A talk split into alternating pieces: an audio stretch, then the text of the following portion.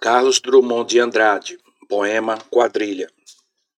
João amava Teresa, que amava Raimundo, que amava Maria, que amava Joaquim, que amava Lili, que não amava ninguém.